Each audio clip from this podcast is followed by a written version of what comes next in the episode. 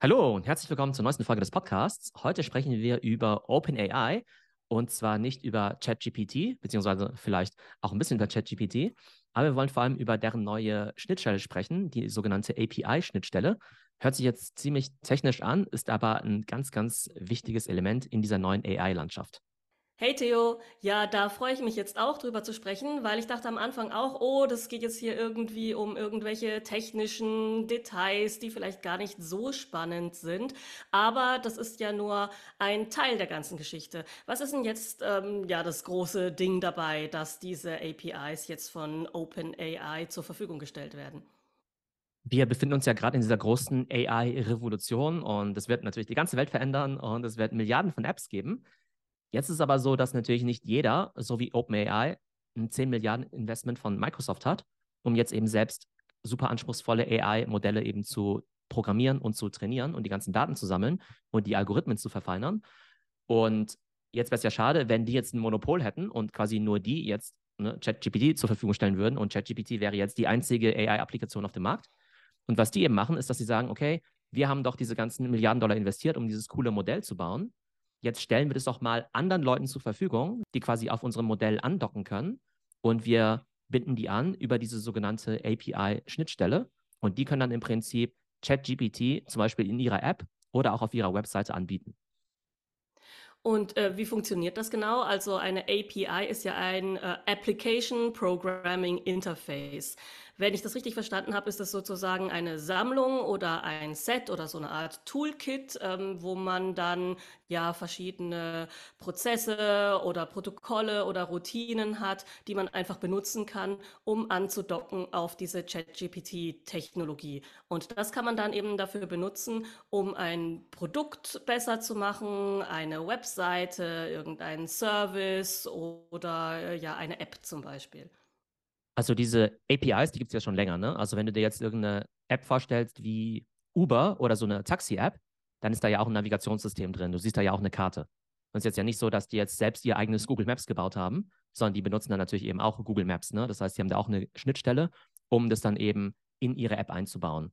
Und das ist eigentlich mit ganz vielen Services so, dass man eben sagt, okay, ähm, wenn du jetzt eine App bauen möchtest oder, eine, oder einen Web-Service, dann musst du das Rad jetzt nicht unbedingt komplett neu erfinden, sondern irgendjemand hat quasi diese Infrastruktur gebaut und du bindest es quasi bei dir ein und hast noch zusätzliche Services, vielleicht noch eine andere Usability, vielleicht hast du noch andere Daten mit dabei.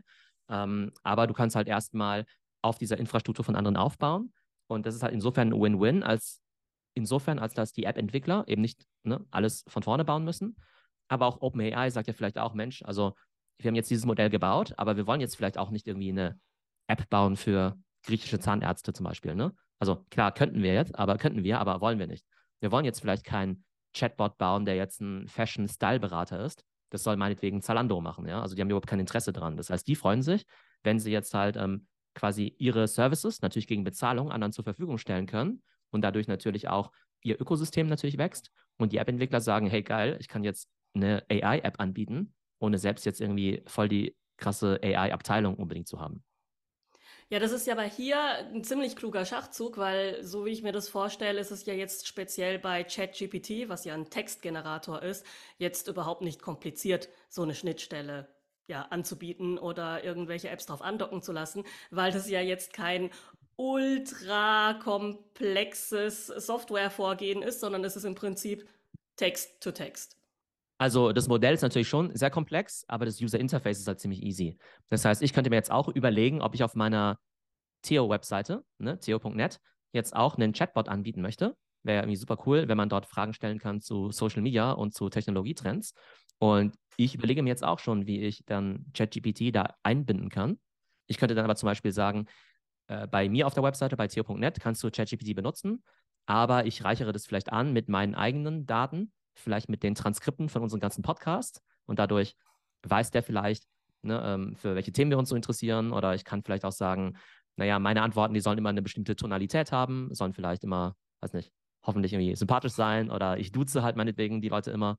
Ich kann aber auch sagen, ganz viele Themen, die kann halt ChatGPT halt bei mir halt nicht beantworten, weil ich dann irgendwelche Filter oder Content-Blocker einstelle, dass ich sage, okay, bei mir kannst du halt irgendwie keine Informationen kriegen für Kochen oder sowas, ne? Weil ich muss ja Geld bezahlen dafür, dass ich es auf meiner Webseite anbiete. Und wenn jetzt Leute auf meine Webseite kommen und die ganze Zeit irgendwie nach Kochrezepten fragen, dann ne, ist zwar irgendwie schön und gut, aber ich muss ja halt die ganze Zeit für den Content bezahlen, der dann quasi über die Schnittstelle von ChatGPT generiert wird. Das heißt, ähm, die grundsätzliche Schnittstelle ist da und du kannst dir quasi als Anbieter dann immer aussuchen, wie, also wie stark du das für dich selbst customizen möchtest. Da du jetzt auch gerade von den Kosten gesprochen hast, was zahlt man denn da? Also zahlt man da als Entwickler irgendwelche Lizenzgebühren, dass man das benutzen darf, dass die Antworten rauskommen oder zahlt man nach Anfrage oder nach Traffic? Also da gibt es ja verschiedenste Modelle. Was, welches ist es hier denn? Genau, also du zahlst halt immer für die sogenannten API-Calls. Das heißt, du ähm, sagst im Prinzip dieser Schnittstelle immer, okay, liefer mir jetzt mal Daten rüber. Das heißt, wenn du jetzt auf meine Webseite gehst, bei co.net und irgendwie sowas eingibst wie, ähm, äh, was ist besser, äh, Apple oder Google zum Beispiel, ne? Dann gibst du es ja bei mir im Interface ein, aber ich leite diese Anfrage mehr oder weniger direkt an ChatGPT weiter. Und wir haben ja schon darüber gesprochen, dass die wiederum ja auch wieder hohe Kosten haben, weil die ja bei Microsoft äh, Cloud und Azure und so weiter ja die Berechnung durchführen lassen müssen. Und dann liefern mir, mir die das Ergebnis zurück. Und die rechnen jetzt mehr oder weniger pro Wort ab, also pro Anzahl der Wörter.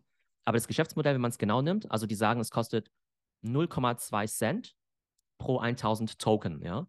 Und ein Token ist nicht das gleiche wie eine Silbe, aber es ist halt so ähnlich. Also nehmen wir an, du hast jetzt irgendwie halt einen Satz, dann kann es sein, dass ein einzelnes Wort ein Token ist. Kann aber auch sein, dass ein Wort aus mehreren Token eben besteht. Also nicht das gleiche wie eine Silbe, aber manchmal gibt es eben so längere oder kompliziertere Wörter. Dafür berechnen die halt meinetwegen fünf Token oder sowas. Ne? Das hat meinetwegen irgendwie drei Silben, aber. Also nicht ganz Token. durchsichtig. Nicht nach Zeichenzahl zum Beispiel. Oder? Genau, nicht nach Zeichenzahl. Also für mich ist die nächste Annäherung schon, dass es so ähnlich ist wie eine Silbe, beziehungsweise die sagen, naja, 1000 Token sind im Durchschnitt 750 Wörter. Ja, also genauso wie du ja sagen kannst, das durchschnittliche Wort im deutschen, was ich Sprachgebrauch ist, meinetwegen sechs Zeichen lang, sechs Buchstaben lang oder irgendwie, keine Ahnung, 2,3 äh, Silben, kannst du halt sagen, okay, 1000 Token sind ungefähr 750 Wörter. Bedeutet aber, wenn du es mal hochrechnest, wir haben ja gesagt, 0,2 Cent pro 1000 Token gleich 750 Wörter. Das heißt, für einen Cent kriegst du 3750 Wörter und für einen Dollar kriegst du 37.500 Wörter, die dir der Chatbot da eben generieren kann.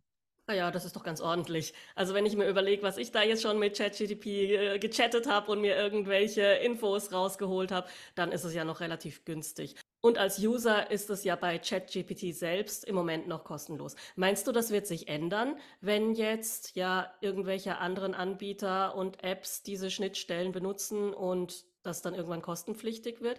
Wird OpenAI dann das kostenlose ChatGPT dann abschalten?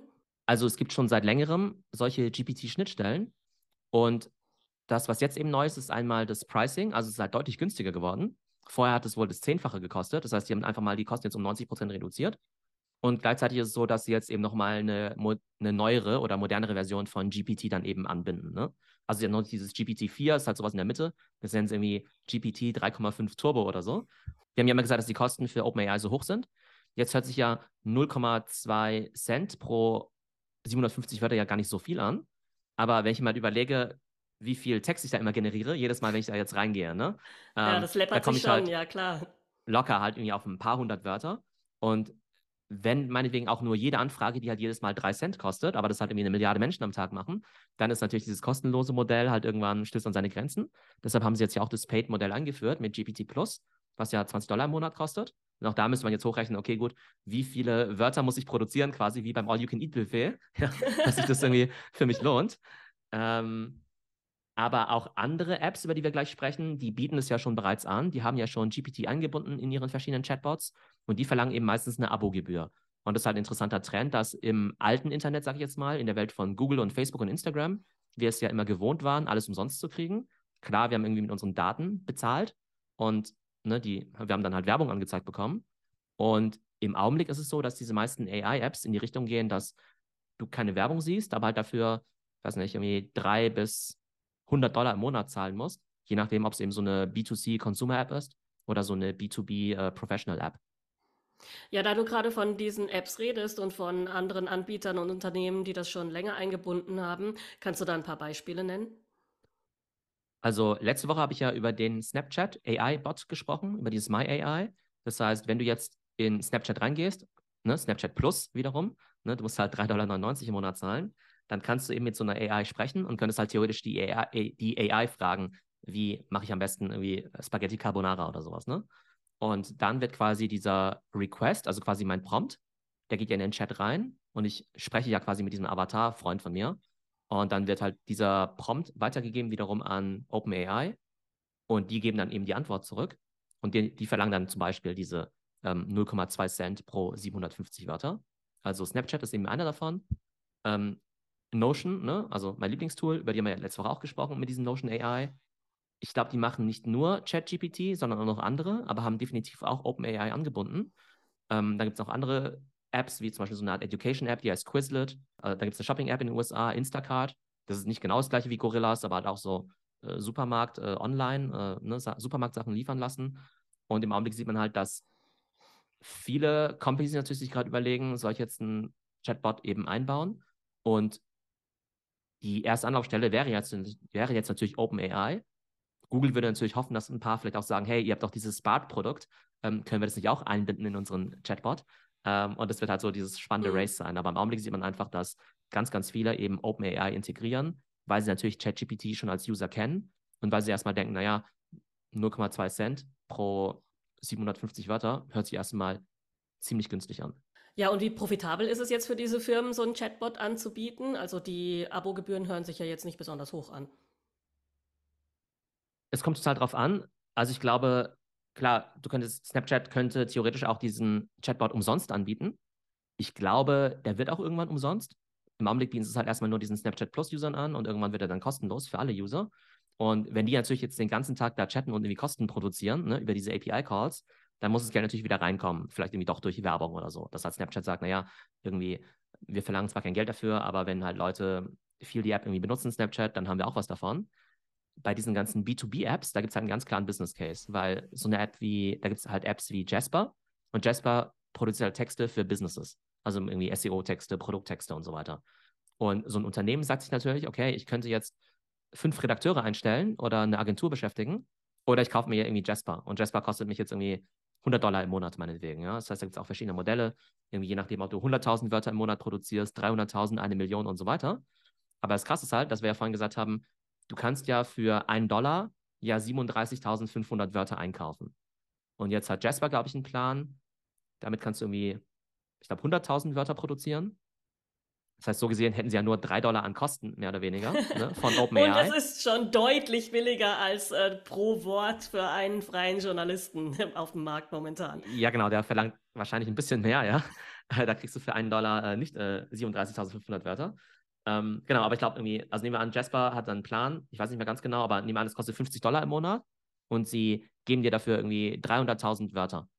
Dann muss ja OpenAI dafür ja nur 10 Dollar im Monat zahlen, quasi an Inputkosten für diese API, also für diese API-Calls. Das heißt, sie hätten dann im Prinzip eine krasse Marge ne, von 40 Dollar. Und klar haben sie noch andere Kosten. Ne? Sie müssen ja auch ihre Software bauen und Entwickler ähm, anstellen und ähm, genau Marketing machen. Aber der AI-Teil davon, der ist halt extrem günstig. Von daher kann ich mir vorstellen, dass halt diese Softwareunternehmen, die jetzt AI anbieten, dass die extrem profitabel sein könnten, weil die AI selbst halt extrem günstig ist.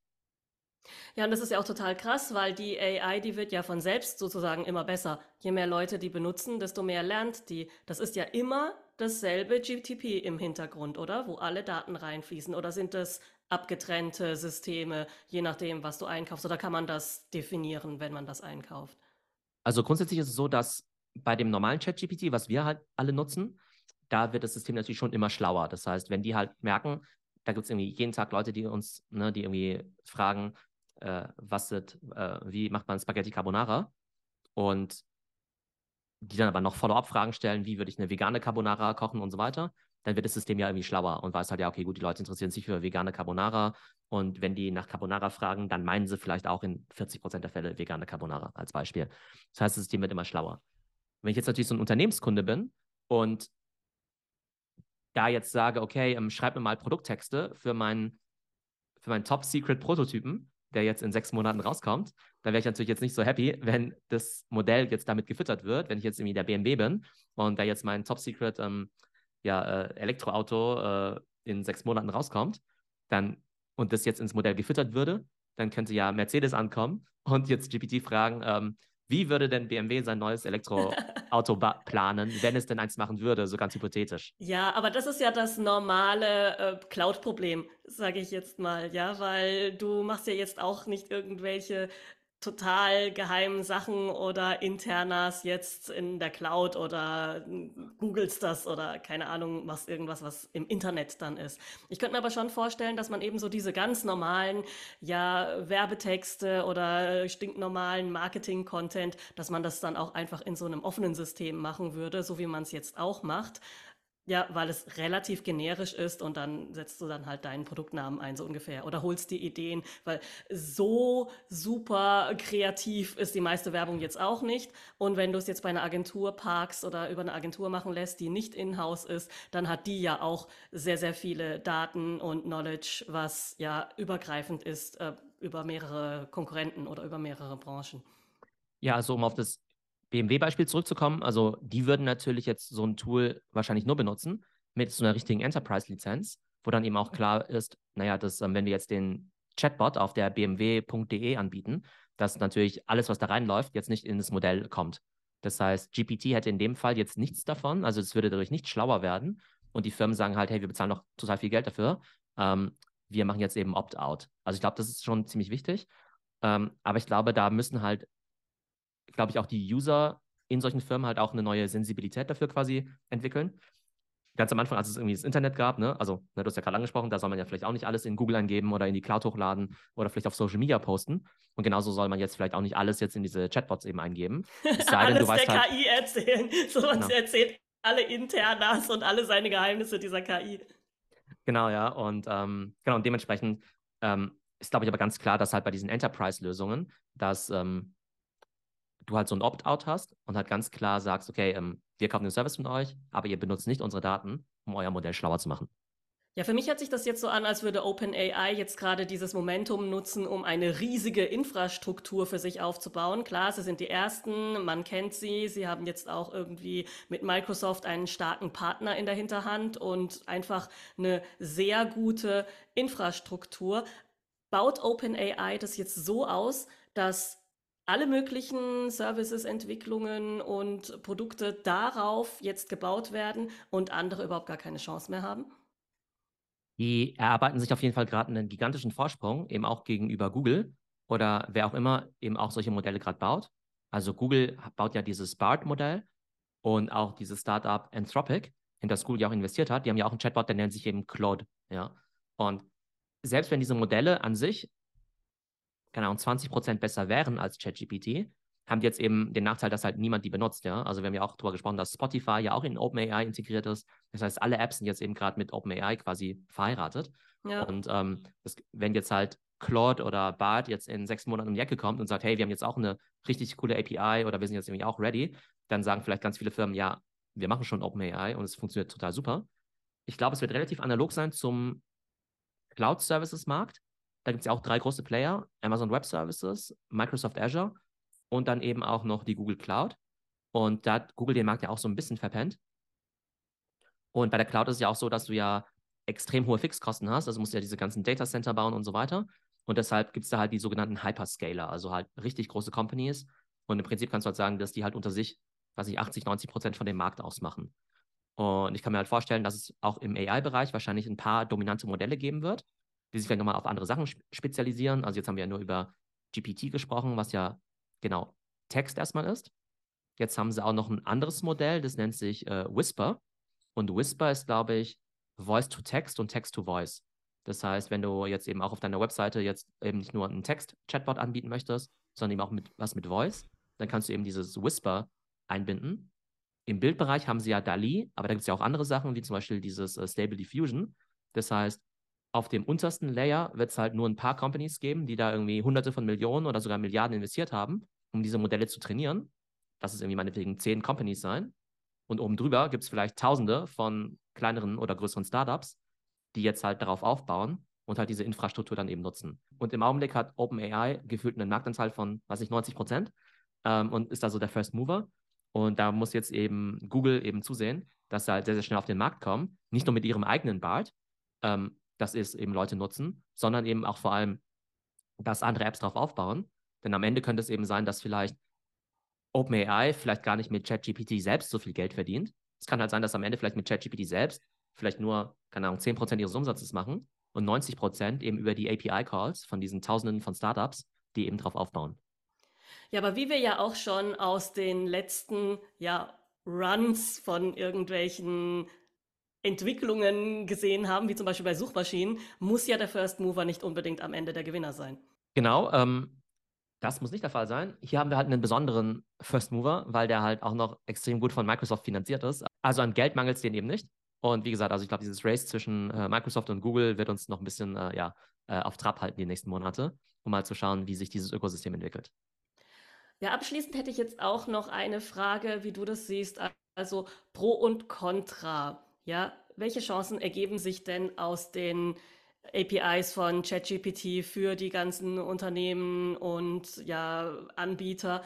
Und welche Risiken gibt es da? Siehst du da Chancen und Risiken oder nur das eine oder das andere?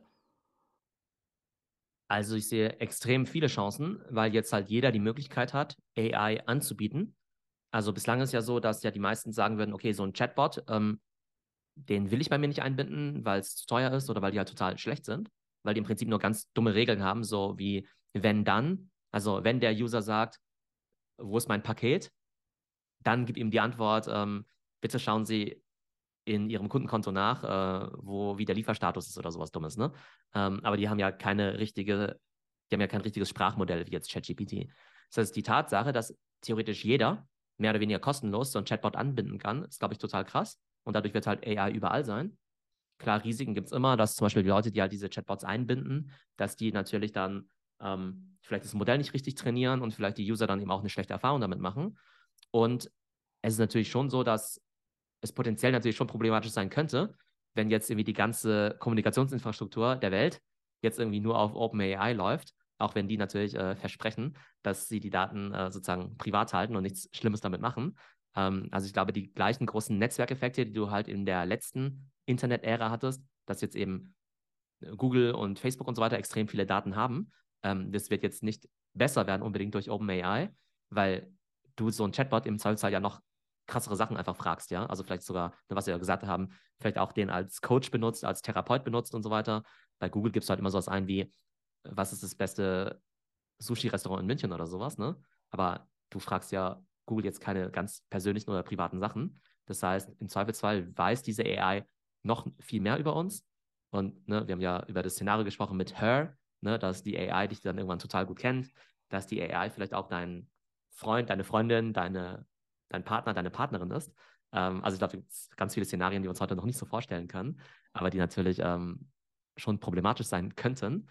Ähm, aber ich glaube, für Businesses auf jeden Fall viel, viel mehr Vorteile und Potenzial als jetzt Risiken. Von daher glaube ich, sollte jede Firma dieses Thema auf jeden Fall mal für sich äh, evaluieren, um mal zu schauen, okay, wie würde ich jetzt eigentlich OpenAI oder andere Sprachmodelle bei mir anbinden und was würde es mir jetzt eigentlich bringen, jetzt eben auch AI bei mir zu integrieren. Ja, also ich sehe das Risiko eigentlich hauptsächlich in der Bewertung der Informationen, die da ausgespuckt werden. Also es ist ja schon irgendwie kritisch, ja, alles zu glauben, was man so im Internet findet. Und viele Menschen, die tendieren da eher dazu, äh, relativ unkritisch Dinge zu glauben, die sie googeln. Und hier hast du ja noch nicht mal irgendwie besonders diversifizierte Darstellungen von Informationen, dass du halt sagst, du hast jetzt seitenweise irgendwie tausende von Links, die du durchklicken kannst und die so ein bisschen, ja, verschiedene Meinungen auch vertreten, wenn du irgendwas googelst, sondern du hast hier eine Antwort von einem Sprachmodell. Und ich finde es immer kritisch, so ein zentralistisches Informationsportal oder so eine sehr zentralistische Informationsquelle zu haben, die auch noch in der Hand von einem Unternehmen liegt. Im Endeffekt ist ja da das Korruptionsrisiko relativ hoch. Also zum Beispiel, wenn jetzt irgendeine Regierung ankäme oder irgendein Elon Musk oder keine Ahnung, irgendein Oligarch oder so das Ding jetzt aufkauft und da alle Informationen kontrolliert. Also da sehe ich eigentlich eher das größte Risiko bei so einer Sache, wenn da so viele Schnittstellen überall hingehen. Definitiv. Also wir müssen halt darauf vertrauen, dass die Leute, die halt solche Tools bauen, irgendwie halbwegs anständige Menschen sind. Ähm, genauso wie wir ja auch irgendwo einem Mark Zuckerberg vertraut haben, dass er halt mit unseren Daten irgendwie keinen Quatsch anstellt. Ähm, hat nicht so hundertprozentig geklappt. Und China ist ja zum Beispiel auch der Meinung, dass sie ihr eigenes OpenAI brauchen. Und Elon Musk ist auch der Meinung, dass er eine OpenAI-Alternative braucht. Ähm, also ich glaube, das Zentralisieren von Wissen und Informationen kann natürlich ein Riesenproblem schaffen und ähm, ich glaube, es wird nochmal ganz neue Ausmaße hier annehmen. Ja, also wie wir gesehen haben, das ist jetzt nicht nur eine rein technische Geschichte gewesen mit diesen APIs, fand ich total spannend und wir werden das Thema auf jeden Fall weiterverfolgen mit OpenAI und ChatGPT. Genau, und ich werde gleich mal rausfinden, wie ich OpenAI und ChatGPT bei mir auf der Webseite integrieren kann. Alles klar, bis zum nächsten Mal. Tschüss, Theo. Ciao.